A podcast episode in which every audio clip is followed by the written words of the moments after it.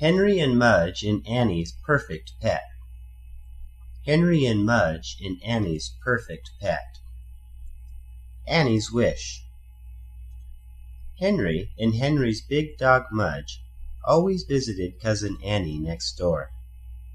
Annie used to live far away. Henry didn't see much of her. But now she lived next door, and it was fun. Henry and Annie rode bikes, played frisbee, and traded comics. And of course they petted Mudge all the time. Annie loved Mudge. She loved his soft eyes and his warm nose and his big paws. Annie wished she had a dog. But her father was at work every day. No one would be home to take care of a dog. Henry felt sorry for Annie. He remembered how much fun it was to get a new pet. Mudge had been the cutest puppy. He was all round and rolly, and very small. Henry could pick him up and kiss him. Henry sure couldn't do that now. And Mudge was so short that he could walk under the collie down the street. Not any more. Henry wanted Annie to have her own pet. He went to his parents for help. Soft and dry. Maybe she could get a mouse, said Henry's father. Annie's afraid of mice, said Henry. What about a turtle? said Henry's mother. Too wet for Annie, said Henry. A crab? said his father. Too hard, said Henry. A bird?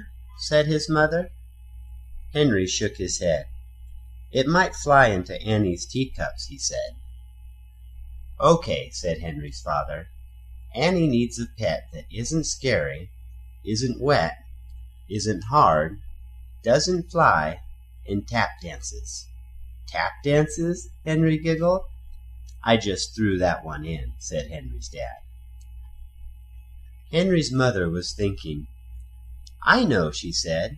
A bunny. It's soft and dry and doesn't fly. And it doesn't have to be walked like a dog, said Henry.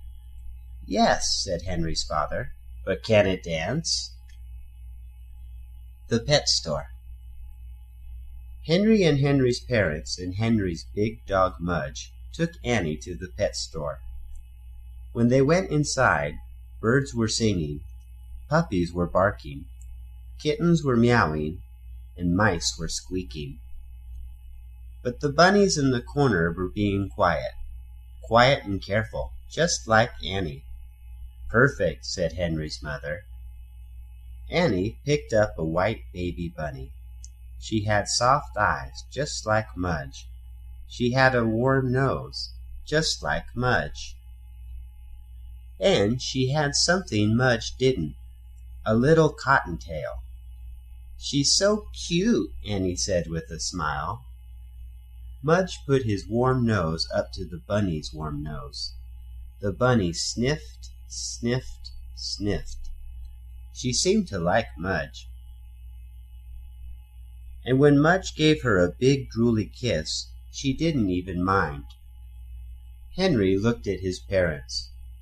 We found Annie's perfect pet, he said, and they took the bunny home. Snowball Henry's Uncle Ed made a beautiful hutch for Annie's bunny. It was painted with flowers and trees. It had a little china bowl for the bunny to eat from, and soft bits of cotton for the bunny to sleep on. It fit Annie's room perfectly. Annie named her bunny Snowball. She played with her, and sang to her, and took her to Henry's house for visits. The bunny liked Henry's house. She liked riding on Mudge's back. Mudge carried the bunny all around. And when he got tired, they stopped for crackers.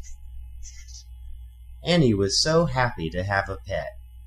A pet just right for her. I love my bunny, Annie told Henry. I know, Henry said. She's soft and dry and doesn't fly. Suddenly the bunny went flying through the air and landed on Mudge's back. Annie laughed. "Maybe she does," she said.